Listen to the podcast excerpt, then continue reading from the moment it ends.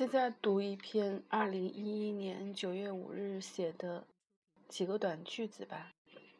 二零一一年九月二日，冷遇。有两周了，脑海里出现了一个词“冷遇”。我慎重其事的在网络找来着看，搜到一个名字新浪博客“言堕的冷遇”。一位南京的在京上学的小姑娘，写着青春里简单、伤感又积极的文字。那些琐碎美好的生活，一生中最美丽、最阳光美丽的日子。她是这么写的：后天就要回北京了，这几晚整夜整夜的睡不好，不是失眠，就是多梦，也不知道是情绪上的紧张，还是生理上的亚健康。其实我是想回北京的，那里有属于我的生活圈子，在家反向逆旅，可能是身在福中不知福吧。我当真不喜欢南京空气中明目张胆的水汽，阴冷阴冷的，让人很不舒服，连同心情也不那么阳光。这一点感受和我很像，我也当真不喜欢南方冬天空气中明目张胆的水汽，所以每次回去。都特别想更快的逃回来。三十年的人生，十八年在那片乡土，后来的十一年在这里。我知道，盐垛也有一个十年，所以在那个日新月异的小城，除了空气中明目张胆的水汽，还有心底里那些明目张胆的水滴，是怎么逃也逃不掉的。除此之外呢，还在百度文库搜到两句话。周而复《上海的早晨》第三部三十五，巧珠在小学里受到这样的冷遇，会回来躲在妈妈的怀里哭泣。怎么对他们讲呢？陈登科《赤龙与丹凤》第十一部二十一页，他是冒着极大的危险，满腔热忱、热情，满怀喜悦送了粮食和衣服的，结果却遭到了如此的冷遇。有时候，人生走到低处，何尝不是好事一种？以前总说不卑不亢，有礼有节，戒躁戒躁，真正做到何其容易！一帆风顺的时候，人总是容易骄傲而不自知。你以为理所当然的处事为人，其实不知不觉中伤了很，也会伤了很多人。你的光和热总是比较容易遮住别人的光彩。走到低处里，你才能安静地体察人间百味和疾苦。你有机会去体察。真正去体会别人所遭遇到的忽视和冷遇。嗯，接下来的文字写于九月五日。刁难与刁难与雕刻。最近用手机看微博，有时候还会一遍遍刷新，看有没有新的微博。其中有一条说到刁难和雕刻的区别，顿悟。过去的几个月，我把种种当成刻意的刁难，于是委屈愤慨。现在把这当成一种。人生必须的历练，少了得失，便豁达了起来。一个人也能情不自禁地笑出声来，笑自己当时的失态，也感激自己的遭遇，在过往的二十年中，竟然是缺失的。换种心态，现在看之前自己为之气愤郁闷的种种，便生出玩味的心态来，忍不住笑自己这样拙劣的表演，我也居然会为之气结，实在是不应该。学会俯视，也学会低头看脚下的路。某一天早起外出，看到满路被踩坏的狗屎，和朋友开玩笑，还是低着低着看着点儿路吧，谁知道什么时候会踩到屎呢？最近又重新看《大长今》，然后里面有很多很经典的台词，这里也截了十九条。我不恨你，因为恨一个人和爱一个人同样的痛苦。第二句，做任何的事情能得到成功的人都有一个共同的特征，那就是单纯、热情。不过最重要的是第二点，了解现实，并且超越现实。一个人除了要有能力带领其他人，也要有能力发挥力量。现在你必须面临这些挑战。四哦，好像没有第三句。四。你认为你懦弱，小山丘也会像泰山一样。不过，如果你坚强起来，强烈的暴风雨就像拂灭的清风一样。过去，都是我做你的屏障，挡住暴风。现在，你要成为泰山，你要成为暴风。这应该是韩上宫娘娘在去世之前对长今说的。哦，这里截的是九条，可能是以前截的，然后在这篇文章中只列了几条。嗯。诚意和时间是最好的秘方。每个人都会一心急就找也解决眼前的问题，可是往往这样就会越走越偏。镇上下面这句话应该是镇上姑娘娘讲的。虽然宫中人来人往，但是宫廷是寂寞的。也许大家都会因为孤单寂寞才会有妒忌和猜疑。也许因为孤单寂寞，想要承蒙皇恩，因此想办法献殷勤；也许因为孤单寂寞，想要拥有财富，因此才会侵害别人；也许因为孤单寂寞，想要掌握权势，才开始玩弄权谋之术。你要体谅他们，同情他们，就像你要坚守的原则一样。你要体谅这些人，如果不这么做，你的坚持果断只会让人觉得你是个可怕的陌生人。应该不容易坚持果断和通融体谅，但是你一定可以做得到。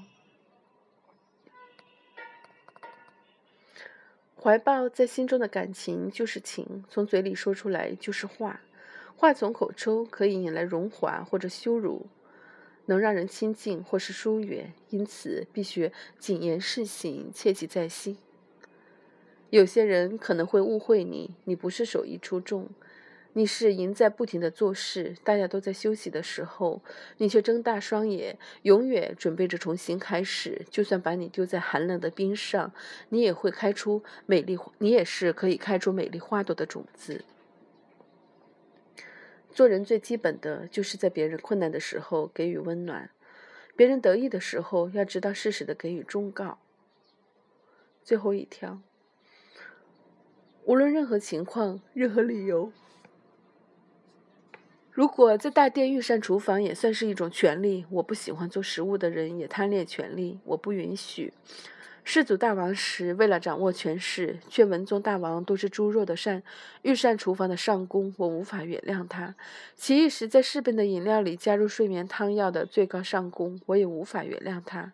我在位期间，如果发生这些类事，就算赔上赔上我的生命，我也决心要揭发真相。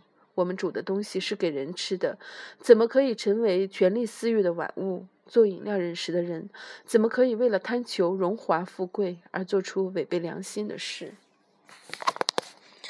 大长今好像反反复复，我估计看了有十几遍吧，然后几乎是在那里几年期间，就是在一一年九月份以前吧，就是。当自己在现实面前觉得无力的时候、痛苦的时候，然后都会都会来看大长今，然后你会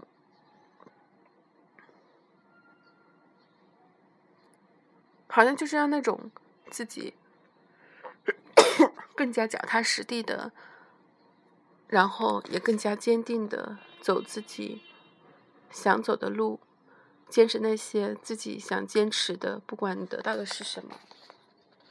好吧，就到这里。哦，这篇文章后来还在一四年十二月三十一日的时候写了一句话，就是一晃过去三年多了，已经很少会面临这样的心境，但是也不会沉迷于做一个好人，希望能至少留下一些意义，哪怕是微小的改变。嗯，真的说到这里，然后就想多说两句，就是在那道困顿的时候，几乎在零九到一一年这三年中间，嗯，就是很痛苦，但并没有心灰意冷，几乎每天早上起来都会跟自己说对不起，我让你不快乐，然后你也会觉得，因为面对着各种无形的混乱，然后你会觉得，你要感觉幸福真的是一件。再找到幸福或是自己的平静，真的是一件很难的事，反正非常的痛苦。然后在在零九年之前，我会认为世界上所有的痛苦你都是可以坦然面对的，只要你自己宽容和豁达。嗯，但是在那三年里，很多的事情就是很多不能说的秘密，就是你明明知道这件事情是这样的，但是你可能说或做就会伤害到其他的人，然后。你就选择只能把所有的这些东西你都自己自己消化，但是对于我来说，虽然以前听到很多这样的故事，但是发生在你自己和你，嗯，就是在意的人身上，就是就是在各种关系当中，你是很难找到一种平衡和和和冷静的，反正就是非常的痛苦，然后你就会开始远离很多人，但是他们并不理解你的痛苦，他们也不知道你为什么要远离他们。所以，可能当你远离的时候，你也伤害到了别人。你伤害到了别人的时候，就是出于自我保护，自然的、不自然的，就是刻意的，他都会对你进行一些反击攻击。然后，当时的感觉就是，真的是就是全世界都在跟你作对，不管任何任何的事情。但是好像就是，当然在这之前也开始看克里希那穆蒂的书，然后看张德芬的《遇到未来的未知的自己》。当然，所有看这些之前，都是因为自己已经决心要走出来，有所慢慢的有所感悟了。然后看这几本书，然后正好那天是个契机，看到“冷遇”“刁难与冷”“刁难与冷遇”这个词，哦，然后突然之间自己可能就开窍了，就会觉得啊，我所认为的冷遇这种就是这种刁难，其实可能都是自己的一种自身的感受，就是太夸大了，然后。你自己哦，就是一下子之间你就不这么理解问题了，然后，然后就走出来了。其实，在一一年以后，你当然还会遇到特别多你无法接受的、无法理解的事情，但是都已经可以尝试着冷静的去面对，然后更深层次的去理解，然后更多维度的站在对方立场的，嗯，原因分析的，就是不会那么。就是说，情绪，嗯，感情用事，你就会学习去理性的去理解它。我觉得有了这个理性的去理解、去接受作为基础，就是很多事情可能你当时真的过不去，但是你会，你可以暂时的，就是说容纳它的存在，然后你也会去追寻它的答案，但是你不会钻牛角尖了，不会。总之就是说。你会痛苦，但是你也会快乐，你也同样的感觉到喜悦。一阵风，一片落叶，一棵小草，一朵花，一颗新长的芽，就是所有这些事情。然后别人一个，你看在路上走的时候，看别人之间那种温情的互动，都会都会给予你，都会给你生命补充能量。嗯，总之在之后就是觉得自己变得宽容，然后充盈了。就是还有一个就是，你找回到了那种生命的喜悦，还有就是宁静。很多时候特别简单的时候，你就能感觉到那种宁静，而且你能觉得就是它是有力量的。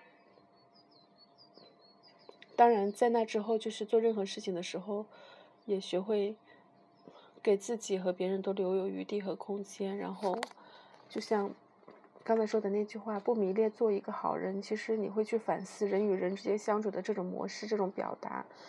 你真的以前别人跟你说话很好听，你知道他是虚假的，但是你还是会会反馈，然后。